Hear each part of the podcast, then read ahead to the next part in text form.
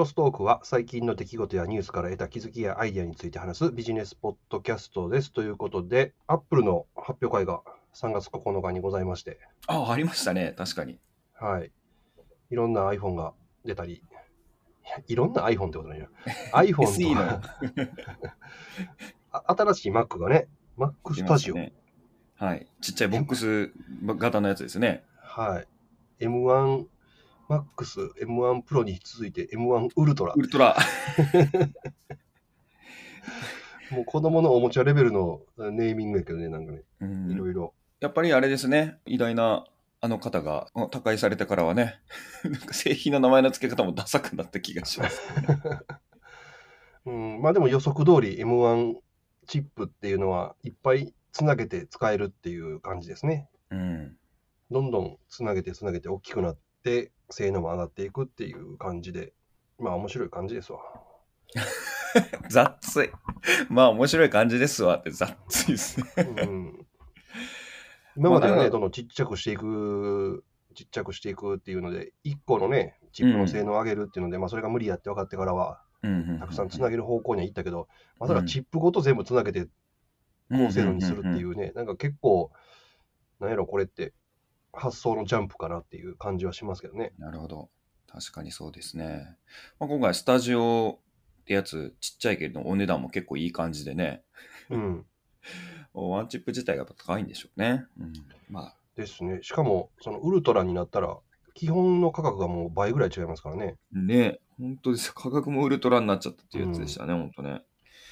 来ました？なんかこれいいなみたいな。欲しいなみたいな。あ今回はもううん iPhone SE はもともとちっちゃい iPhone は買わないし、うん。iPad Air はやっと M1 チップが乗ったってことで、俺が持ってるうん。iPad Pro とほぼ変わんなくななったっていう、まあ、どっちかというと性能は落ちるので、別に必要ないし、。うんうんうん M1 スタジオは高すぎてあんなもん必要ないし、一番高いなと思ったらディスプレイですよね。ああ、はいはいはいはい。またディスプレイ出てましたね、ディスプレイ出たんですけど、うん何がひどいって、後ろのスタンド、うん後ろっていうか、スタンドを変えるだけで4万円とかするんですよね。マジっすか？そんな値段するんですか、あれ？めっちゃするよ。で、モニターだけで結局 iMac と値段変わらんというか、逆にいろんなオプションつけたら、モニターの方が高なんねんけど、どういうことって話ですよね。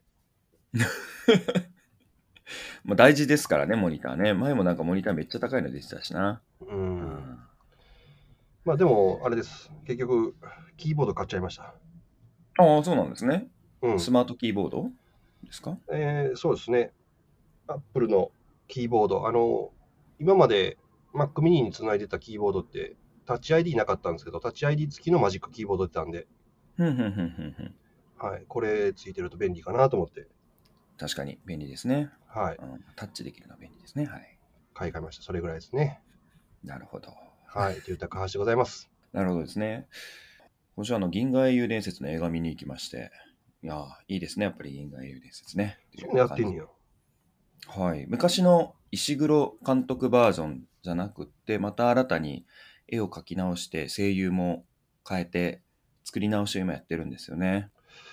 テレビやってなかった？一時ああ、そうそう、アニメ版をやってましたね。僕その時は見てなくって、うん映画から今入ってるんですけど、ちょっと食わず嫌いやめようと思って、銀河英雄伝説仲間の同級生に誘われてですね、見に行って、もうめちゃめちゃ笑けましたけど、はい、楽しかったです。はい話自体は変わってないでしょ、内容は。あ、変わんないです、変わんないです。原作はもう一緒なんで。ただ、あの、原作がやっぱり小説だから長いんで、うん。細かな描写とか話を、前回作ったアニメ版とはまた違うところをピックアップしたりしてますね。あーフィーチャーしてる部分が違ったりしてます。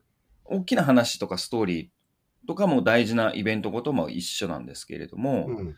あ、原作にこういうこと書いてあったな、みたいなのを後で読み返して、アニメ、これ脚色かな、新たに追加したんかなと思ったら、あ、あるんや、みたいなやつとか。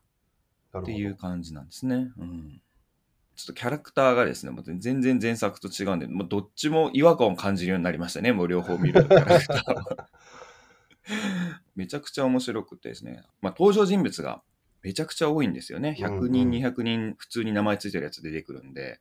あ、で、その後、コンセプトカフェがあってですね、うん公式の銀河英雄伝説のカフェが1年間の予定だったんですけど、今4年間、4年目に入ったのかな？ってえー、いうところがすごいですね。はい、御徒町にあってですね、イゼルロンフォートレスっていうところなんですけれども、やっぱそこの作家さんとか、あの、アニメ手掛けた人とか、声優さんとか、もちろんあの原作者、田中良樹先生本人もいらしたりして、こう、サインとか、設定原画とかもいろいろ展示してあってですね、もうファンにはたまらない場所で、そこであの、おた話をね、やって、で、店員さんに誰推しかみたいなのを聞くと、やっぱ、店員さん一人一人やっぱこう見てるところとか、キャラクター好きなキャラとかも違って、その理由も違うんですけれども、やっぱみんな納得できるんですよね。ああ、なるほどね。アイゼナッハね、とか、ああ、なるほどね、誰々ね、みたいな感じで。すいません、おた話、今週はおたやってます、菅です。はい。イゼルロン・フォートレスってことあるよね。ヤン・ウェンリーになったら、入ったらテロリストとして認定されるよね、多分。まあまあ、乗っ取ったとこですからね。帝国軍の難攻不落のね、要塞って言われてたんですけど。そうですよ。それをね、取り返したっていうね。はい。そこで一気に形勢が逆転して、っていう、あれから、石壁の戦いみたいなもんですよね、三国志で言うたら。まあ、そうですね。ただ、その後、それのに乗じて攻め込んだ同盟軍がね、補給線が一番伸びたところで叩かれるっていうね、うん、大しっぺ返しを食らって、以後、戦力が激減したっていうね、うん、あれになってしまうんで、本人は悩むっていうね、その後、俺が取ってよかったのかみたいなね。はい。はい。まあ、いや、ちょっとこれ尽きなくなっちゃうんで。という、ということでですね、はい、まあ、未来の戦争のそれは話だったんですけど、今もまたね、戦争真っ盛りなんでございますが、はい、うん、まあ、戦争ネタっていうかね、漫画みたいなことが起きましたねっていうのが、ハッカー集団のアノニマスが参戦する言うてたじゃないですか、うんうん、ウクライナの、ロシアので。で、ウクライナ側についてやってた中で、ロシア国営テレビとかの配信チャンネルを乗っ取って、うん、ウクライナでの戦闘の映像を ロシアに流すっていうことをアノニマスがやりましたっていう、ね、ロシア国営テレビっていうことは、日本で言うと NHK ってことですよね。はい、そうです。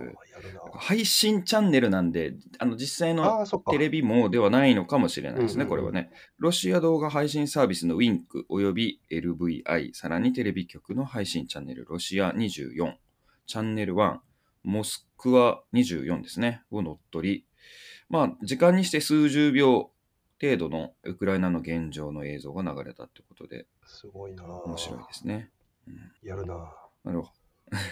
フランス語圏に向けたロシアトゥデイのチャンネル映像も載っ取られたということだそうでございますが。やるな。漫画みたいですね。うん、うん、テレビ放送が流れ、あの乗っ取られていきなり流れると。うん、もうそのロシア国内は今も経済制裁が効いて、だいぶやばいと、いろいろ。金利20%ですからね。中央銀行の法定レートが。やばいっす、いきなり100万円借り取ったら来年120万返さなあかんって話ですからね。もう、いきなりあの、なんですか、中央銀行があの、ね、アイフルとかあんな感じになって、ね 消費者金融になってもうたみたいな。話ですから、むちゃくちゃなんですけど、ね、そのロシアでね、今ね、アップル製品がむちゃくちゃえげつない値段になってるらしくて。お物はもうダメですね、経済がもう。だから、インフレになるから、物買っといた方がいいって話じゃないですか。うん。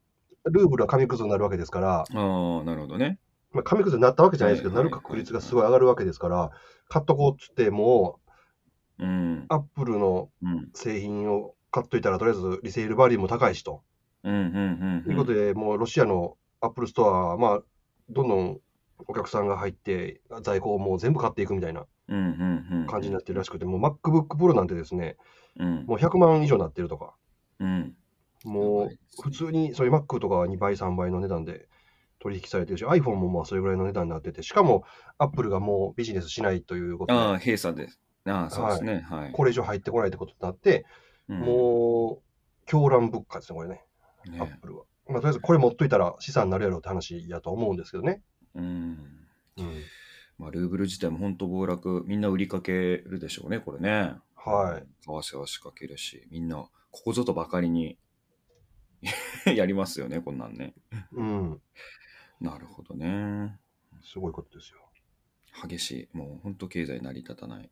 ね、戦闘側も先週、高橋さんおっしゃってたように一車両何億円みたいなのがね、1400万のジャベリンにやられてたり しましたけど、今回ね、有名にまたなってるのがドローンの活用で、まあ、ドローンって言ってるんですけど、実際には2種類あって、でかいあの UAV 機ですかね、あの6メートルとか10メートルからあるような無人戦闘機の攻撃もバンバン食らってるみたいですけれども、クワッドコプターっつって皆さんがドローンって言って思い浮かぶのはちっちゃなやつですよね、うん、プロペラが4つついた DJI 製とか。あれももうウクライナ政府があの貸し出ししてくれっつって民間の人に。ツイッター上で集めてますね。Facebook か。Facebook で載ってましたね。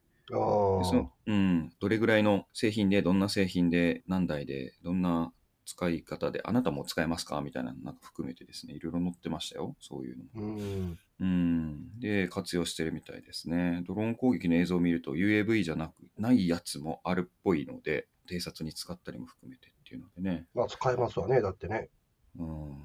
むちゃくちゃなことになってましたけど、すいません、話途中で変わっちゃった。うん、ロシアも、ウクライナ側というか、NATO 側も、あの辺りの制空権がやっぱり確定してないらしくて、うんうんうん、ロシア取れるはずやんと思うねんけど、まあ、今のレーダーもってものすごい広範囲で取れるらしくて、うん、まあ、NATO 側もポーランドのあたりからギリギリ、うん、ウクライナの国境あたりで、えー、レーダーを設置して、ああっちから来るよ、こっちからこう来てるよっていうのをウクライナに散らしてるらしいですね。うん、なるほどね。でそれで撃ち落とすとかっていうのをやられるんで、ロシア側も、うん、戦闘機をバーッとウクライナに飛ばして、絨毯爆撃するとかっていうような、そんな運用ができないらしいんですよね、見つかっちゃうから。なるほどね。うん、だから低空で2、3機だけ飛ばして、うん、でちょろっと落として帰ってくるみたいなぐらいしかできなくてっていう話みたいですね。じゃあ、制空権はまだ取られてないってことなんですね、ちゃんと安定してないっていうの。は。うん、大事なことですね、それはね。そこをサポートしてるみたいやし、あとトルコがロシア製のそういうレーダーみたいなのを供与するかせえへんかみたいな話もあるみたいですね。うん。UAV 機とかもね、トルコがね、出してる、トルコ製のを購入したのか、とかってやってますしね。うん。うんちなみにフィンランドではボランティア団体がクラウドファンディングの呼びかけして、ウクライナ軍に140台のドローン提供を行ったそうです。うん、クラウドファンディングすごいなって。今回の戦争、面白いですね。こういう経済面というか、いろんな動き見てると。と、うんサイバー攻撃からそういうのも使うんだみたいな。クラウドファンディングが戦争に関わってくるって面白いですね。軍事行動にね。うん、現代を象徴します、まあ、SNS もすごく関わってますもんね。うん。そうなんですよ。現場の生の映像とか声を、報道記者とかがなんかこう一時加工とかせずにそのまんまワンツーワンで見れる状況じゃないですか。YouTube にも上がってるし、うん、YouTube のニュースチャンネルとかも特別に立ち上がってて、ずっとライブ放送やってるやつとかありますよ。ウクライナ情勢関係ばっかりやってるみたいなライブ放送。それがしっかりとしたあのいろんな編集もされててですね、盛り上がって、うん、今も今もね、ちょっとアクセスしたら1000人ぐらい常時つないでる感じでしたね。早く終わってほしいね、でもね。まあそうですね。うん、誰も望んでないでしょうね。プーチンだけでしょ、やりたいの、本当。本当よ。うん。どうしてこうなったみたいな、本当ね。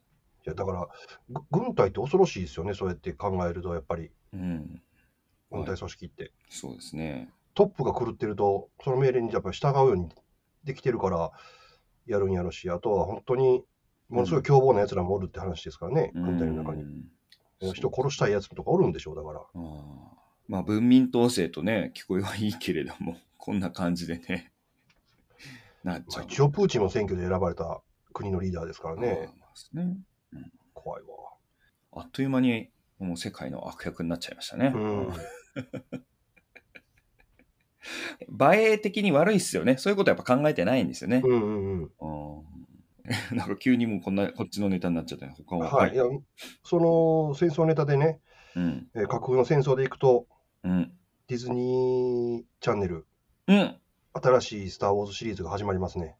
あ、そうなんですか。そのトレーラー映像が公開されまして、うん、オビワン・ケノービが始まるそうです、うん、シリーズとして。オビワンちゃんが始まるんですか？はい。舞台はエピソード3の後ですね。うん、ああ、じゃあちょうどいいですね。いいですね。うん。子供のスカイウォーカー、うん、ルーク・スカイウォーカーを遠くから見守るオビワン・ケノービと、ジェダイを追っかけて殺そうとする帝国軍との物語みたいですね。うんうん。ということは、あの4章でベンみたいな感じですよね。あれ？そうそうそう、そうになる前やから、今回もちゃんとオビワン・ケノービは、あ、役者ですか？役者さん、あ、ユアン・マクレガーがやるみたいですよ。うーん。うん。一番でも濃厚なとこですね。さんの、お前のこと信じてたのに、みたいな。期待してたのにっていうところから今度は孫を遠くで見守るみたいな。あ、まあ、そうそうそう。ねまああれあれから17年後みたいにですね、書いてあるんですもういきなりちょっと飛んでる感じかじゃあ。うん。だからちょっとね、おじいちゃんみたいになってて、うんうんうん。一番最初公開されたエピソード4の時って、うん。オビアン・ケノビもおじいちゃんやったじゃないですか。うんうんうんうんアレック・ギネスという人が演うん。じた、はい。あれに近づけるためにちょっとシワ増やしたりみたいな感じで、ちょっと。なるほどね。メイクしてましたねで、ルークのうん。うん育ての親役の方もそのまま出てるみたいです。すごいですね。うん。へジョエル・エドガートンさん。なるほど。楽しみですね。はい。で、前回のその、ボバフェットも見てないんで、その、うんオ。ビワン・ケノービもまた全部出たら、1ヶ月だけ入って全部見ようかなと思います。集中、短期集中講座。短期集中で。はい。なるほどね。あーうんマンダロリアンの時のエピソード監督、いくつかやってて、重要なエピソードで監督をした人、で、好評を得てる人が今回の監督をやるらしいですね。みたいですね。うん。うんなので、結構、マンダロリアンも面白か白かったから、期待は大かなと。うん。なるほど。楽しみですね、これは。また一気見せなあかんな。一気にコンテンツが増えましたね。君コンテンツですね。じゃあ、はい私ももうちょっと、今度は戦争から離れちゃいますよ。うん。ちょっと未来の話かもしれないですから。ついにですね、Google ちゃんがですね、OK Google と呼びかけて駐車場料金の支払いが可能になると いうことで、アメリカ400以上の都市の駐車場で、OK Google 支払いしといてみたいな、駐車料金払ってっていうだけで決済が行われるということがですね、あえ車の中でそれ、カーナビかなんかに話しかけたら、自動で決済し、あ、カーナビじゃないスマホでいいんか。スマホでいいんですよ。Android 端末で大丈夫です。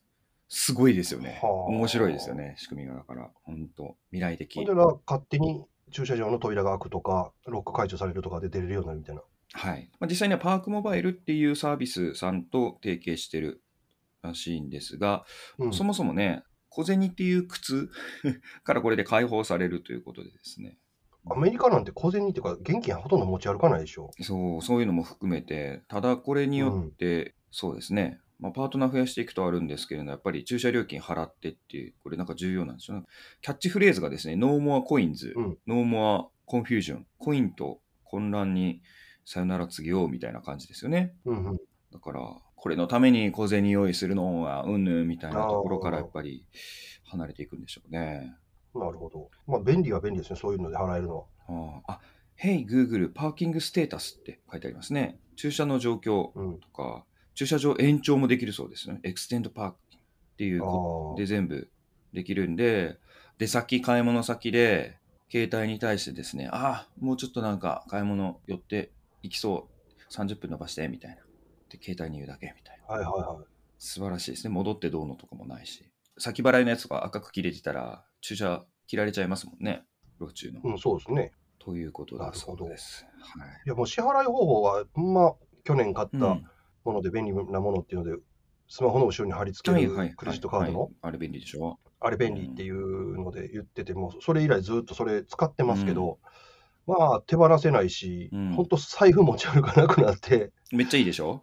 たまにあの、ほんまに現金いるときにお金借りるときありますからね、1000円貸してってて。うん現金こうやって返さなくなったら、本当それこそ暗号資産とかがそのまんまじゃあ使えます、通貨が使えますとかに、お互いのね、サービスーと支払う側が対応しちゃうと、そういうのもね、やり取りが進んじゃうんで、本当現金ない方がね、いろいろ進んでいくんでしょうけどね。あとはそのね、個人間の送金をもうちょっと規制を緩くしてやってほしいですね。ああ、なるほどね。うん。大体何でもできるようにしてほしい。もうんまあ、今、なんかペイペイが多いですね、私も最近。急にペイペイになりましたね。う、あれは個人間でできるんでしたっけ？できます、できます。個人間送金う。ん。なので、昨日もかな、その友人と飲みに行ったりして、うんそれの割り勘はもうこここで計算してペイペイで支払い合うみたいな感じでしたね。うんですよね。それ、やっぱり便利ですもんね。便利ですね。小銭持ち歩かんでって便利ですね。うん。うん大賛成です、それは。ということでね、日本ではまだなんですけれども、OK Google で支払いもできるみたいな感じでございます。なるほっていうのがちょっとなんか変わるなと、また生活がちょっと便利になるなって、うんうんうんいうところですね。早く日本でもね、導入してほしいですね。うん。はい。そんなアンドロイドに対して、さっきアップルのところで言うの忘れてた。うん、ずっと待ってた、ユニバーサルコントロールが入るという iOS とか、うん、MacOS のアップデートが来週ぐらい入るみたいですね、やっと。あそうなんですね。うん。やっとやん。いや、いいじゃないですか。ややってるだけ。まあ、ただそれが今度はどどれぐらい今精度がねとかっていうのはあるかもしれないですけれども。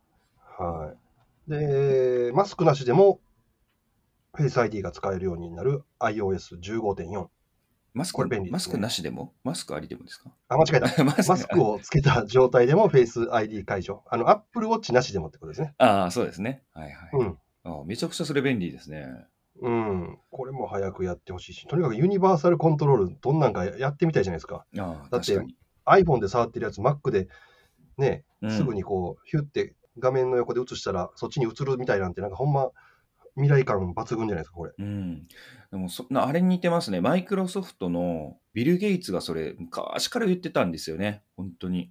情報を指でつまんで操作することができるだろうみたいな、そういうのがいい。コンティニュイティやったっけ？言ってましたね。うんそうそうそう、だからね、マシン間ももちろんつないででしょうし、そういうもっとやり取りがしやすい社会、まあ、そういうコンピューター目指したいってずっと言ってたんですけど、アプリやっちゃうんだみたいな。うん、あ楽しみですね。これは楽しみですね。うん、案外ね、あれでも便利ですもんね。iPhone 側でブラウザー開いて、その開いてる情報が PC 側、MacBook 側のブラウザでも同じように開けるじゃないですか。はいはいはい。ああいうのだけでもあ便利だなみたいな情報のやり取りがめちゃめちゃ便利になるのにノートに書き込んだことがもう一気にね、うん、もう一瞬で移っててとかも便利なのにさらに便利になるんですよね。うん、で今これ iCloud で、うん、例えばノートパソコンと Mac mini をデスクトップ共有ってやってるんですよね。そうするとノートで更新したら、うん。Mac mini の方でも更新データされてて、例えばね、うん、なんか Excel かなんかの表作りましたっつって、うん、ノートで作ったってやつがっていうのはあんねんけど、これがね、なんかたまに共有されてなくてね。ああ。と、あと、ボイスメモもね、うん、共有されたりされなかったりね、よくわかんないんですよね。なるほどね。この違いが俺にはよくわかんなくて、うん、困る時がたまにあります。そういうのって一回行かないとなんかもなかなか行かなくて、あれ？あれ？ってなるんですよね。そうなんですよ。この間もちょっとプレゼンのね、資料、うん、プレゼンというか、まあ、セミナー資料をこれで作ってたんです。うん、両方で作ってて、で更新されていくので、あ、大丈夫やなと思って、最後の修正は Mac mini でやったんですよね。うん。で、それで MacBook Pro を持っていったら、最後の修正が反映されてなくて、あれ？ってなって。一番あかんやつ、一番大事なとこやないですか、そそうなんですよ、そうなんですよ。だからちょっと、あ、これ今度からちょっと気ぃつけなあかんなって思ったこともあってですね。うん、うん、うん、うん。これのちょっと不完全さがなぜ起こるのかが僕はちょっとよく分かってなくて困る時があります。うん、今回はそういうのも含めてどうなるかですよね。はい、その辺も改善されてるとすげえ嬉しいかなと。うん、うん、その iCloud 同期を使うためにストレージあるじゃないですか。うん、iCloud のストレージもちょっと増やしてお金払ってるので、うんうんうんうん、なんとかしてほしいなって感じですね。なるほど。早く使いたい。じゃあ私はですね、はい。あ今週ね、うん、ちょっとロロジスティック、物流関係のちょっと絡みがあって、ちょっと調べ物をいろいろしてたんですけれども、うん、あのフィジカルインターネットっていう概念が今、ロジスティック側ではですね、出てきておりまして、フィジカルインターネットって何やねんみたいな。うん、インターネットってこのインターネットってあるじゃないですか、ネットワークの通信の、はい。これからもじってですね、フィジカルインターネットっていうまあ概念が出てきて、これがめちゃ熱いんですけれども、もう衝撃を受けまして、うん、インターネットと同じような仕組みを物流でやろうっていう動きなんですよ。それってな何っていうと、うん、今までのネットワーク、インターネットが出る前のネットワークっていうのは、もうめっちゃ端的に言うと専用線だったんですよね。うん、A っていう会社は A っていう会社の通信網の中で所属してる人たちにその経路を使って情報を伝達する情報をお届けする、うん、情報をやり取りするってことだったんですよ。でインターネットになって何が違うかっていうとネットワーク同士が全部つながってるんですよね。うん、KDDA が持ってるネットワーク NTT が持ってるネットワークでそれらの中身の例えばハブとかルーターとかってメーカーも全然違うしまあ、ネットワークも全然違うけれども、全部をつないで、均一に A さんから B さんに届けるときに、一番今最適なものはどれですかって言ってパケットを、まあ、リレー方式で渡していくっていうので届くみたいなのが、うん、もうその間がだから KDDI なのかソフトバンクなのか NTT なのかも関係ないみたいな感じなんですよ。うん、っていうネットワーク上が出来上がってるんですけども、それを物流でやろうっていうので、つまり、ヤマトだろうが、佐川だろうが、何だろうが関係ない感じですね。その持っている設備、トラック、マテハンっていうその物流倉庫の中で動いてる仕組み、機械類とかも含めて、どこを通ってくるか分かんない。あけど届く。なるほど。インターネットの世界でいうデータが荷物になるってことか。そうです。実際の。はい。フィジカル、インターネット。はい、うんうんうん。それを物流の世界でやると、情報が A さんから B さんに届く。その時の経路は一番最適な経路。何が何だか、A か A さんも B さんも何を通ってくる、佐川とか何とかっても関係ないみたいな感じに、今度、ものが A さんから B さんに届くときに、最適な物流のルートを通って、何か知らんけど届くみたいな感じです。になるっていうね。それはでも俺昔からやってほしかったことで、要は、その今のね、菅君が言うフィジカルインターネットになって、今から俺が言うことが実現されるかどうかは別として、はい、一番めんどくさいのってさ、うん、いろんなインターネットで物を買うことが増えて、うん、で届くときにさ、うん、10時に例えばヤマトが来て、で、うんうん、10時3分に佐川が来て、うん、で、10時半に郵便局来るとかってあるじゃないですか。うんうんうんうん。あの、まとめて来てくれよって思うんそう。そういうことが可能になるんですよ。あ、なるんですか？それもなりますね。この概念上だと。いや、それはね、もう絶対いいと思う。もう完璧やね。で、なので、例えば長距離輸送とかもなくなりますね。なんとか運輸さんがここからこことかってやってるやつを。ああ、なるほど。だからそういう、うん、そういう輸送の商売をやってる人たちは、まあ、じゃあ俺たちの今の利益、売上どうなんねんっていうので不安になる部分があるかもしれませんが、そこも多分うまく調整はされると思うんですけれども、要はドライバーも A 区間、B 区間、1日でその日に家に帰れるような距離感をピストン輸送するだけみたいな、になりますし。これ、どこが主導してやってるの？国も含めてですね、今やってると思います、ね、ですよね。どっかの一個の企業がね、やるってなると、あれやし。もともとこれを言い出したのはやっぱアメリカの人がどうのこうのとかっていうのはあるんですけれども、まあ、NRI さんとかも含めて、まあ、いろんなところでもう今こういう動きになるっていうので目指してますね。うん、昔、郵政民営化の時にね、うん、この話がちょ一瞬ちょろっと出たことがあって、はい、郵便局が要は民業圧迫になるじゃないですか。うんうんうんうん。であれば、その郵便局の役割を変えるために、うん、今のそのフィジカルインターネットじゃないけど、郵便局は長距離輸送はもう全部やめて、うんうんうんうん。言うても日本全国に全部ネットワーク、郵便局というネットワークがあるので、うん、それを生かして、郵便局はもうラストワンマイルだけやるとかっていう話もあったんですよね。だから全部の荷物をもう最後郵便局に集めて、そこから郵便局が家にだけ届けるってやったんですけど、まあもちろんそれもサービス、うん、顧客に触れる部分がなくなっちゃうんで、いやいや言うて、運送会社が反対してやめたんですけど、うん、その時それやってくれればよかったのになと思うけど、今はもうね、そういう裏の仕組みも多分当時のさ、もう20年ぐらい前になるから、いいやろうからね。ああ、そうですね。今、それで言うと、状況的に概念が変わってきてるんですよね。それこそ、あの、うん、昔技術的にとか考え方的にこういうのが理想だよね。例えばリモートワークなんかできるよね。移動しなくていいよねっていうのがあったけれども、全然定着、今回のコロナっていう外的要因でなっちゃったわけじゃないですか。うん、あの定着率が上がったと、浸透率が上がったというのと一緒で、うん今、運送業界も人手不足、あと法律の変更による労働時間の短縮がもう2024年には目の前ある。はい。で、やっぱ人手不足もだし、高齢化もあるし、で、さらに CO2 削減っていうのもやらないといけない。うん、っていうふうにですね、まあ、いろんな状況がもう変わってきてるんですよ。で、荷物の量もめちゃめちゃ増えてるじゃないですか。うんうんうんその民生、まあ、本当10年前とか20年前とはもう桁違いに上がってるんで、うん、めちゃめちゃ大変みたいな。なるほどで、技術も進化してますよね。マテハンっていうんですけど、うん、例えばあの、ドローンが倉庫内で自動でピックアップしてきますとかっていうのをアマゾンがやってるみたいな感じで、ああいうのももう進化してるって中で、もう状況が変わってきてるんで、いや逆に今もうみんなの利害が一致しそうな感じなんですよね。なるほど。なるほどね。うん。いや、これは楽しみですね。すごい。うん、いいと思う。で、これがなると多分世界的にも初なんじゃないかみたいな。これもね、なんか、あのこう記事とか検索してる中でパネリストとのなんか対談みたいなやつの中では、日本みたいな得意な環境じゃないとまず成功しない事例なのかもしれんみたいな。うん、そうですね。人口ある程度密集してるし。はい。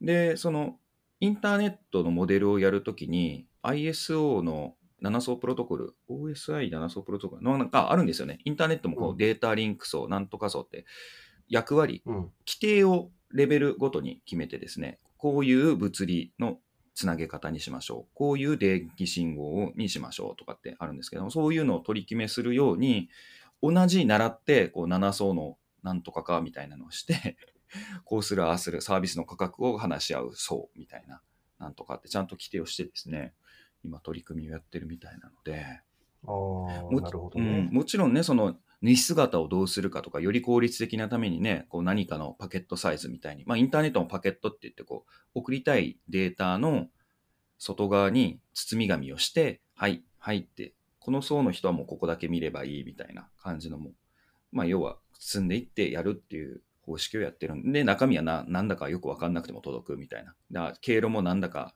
よくわかんなくても届くみたいになってるんですけど、それと同じようにしようっていうのを、うん、じゃあ物理的に似姿どうするかとか、なんとかそういうのも細かい話もあるんですけれども、もう本当、業界的に今動いてるって感じで。これはね、衝撃的でしたね。フィジカルインターネット、来るな、これ、と思って。うんきますね。ただ、あれですね、唯一心配なのは、そうやって一つにまとめられたときに、独占企業的に価格が向上してしまうっていうのは、まあまあまあ、懸念されるところ、ね、そこはね、だからサービス料金が独占とかじゃなくて、それもそのサービス層の規定がきちんとあってですね、どういうふうに落とし込むかあると思うんですけど、うん、やっぱ競争優位とかは保たれたまんま、で、行政がどこ持って、民間がどこ持ってっていうのはやっぱなってくるんだと思うんですけども、そういうの含めて、まあいろんな人が今、利害調整も含めてやってるから、なるでしょうみたいな 感じですね。うん、でも、なんとか潰れずにね、頓挫せずに、まずできるようになってほしいですね。うん。うん、うん、確かに。絶対便利になる。待ったなしですね。もう物流クライシスとかもう運べないみたいな話っていうのは昔からあるので、うん、これは全員なるんじゃないかな。まあそこにね、脱炭素系の話も入ってくるしっていうかなんとかで。はい、申し訳ないなと思う時あるんですよ、いつも。トイレ入った瞬間ピンポンするとかね。ですよね。風呂入った瞬間ピンポンになるとかね。で、それぞれがね、街中も歩いてたらあるじゃないですか。あれ、ここに佐賀あるのに、ここに、えー、大和があって、とかってね。ああ、あるね。街のね。で、郵便局は郵便局でそこで倉庫を抱えてて、うん、ってことでしょ？っていう拠点この間も荷物出しに行こうと思って、ちょっと離れてるんやけど、まあ、一番近い山大和の集配所に持っていったら、うん、その集配所自体がなくなってたわ。あれええって、ええってなるみたいな。お客さんから見たらね、本当変な話、物が届けばいいっていうわけじゃないですか。出す方も、受ける方も。はい、主体的なタイミングで、最適な方法で届けばいいってことなので。まあね。うん。佐川だろうが、大和だろうが、どんな制服着てようがきちんとした感じで届けばいいっていうだけで、これが今週暑かったです。暑いですね、それは。いい話です、うん、とても。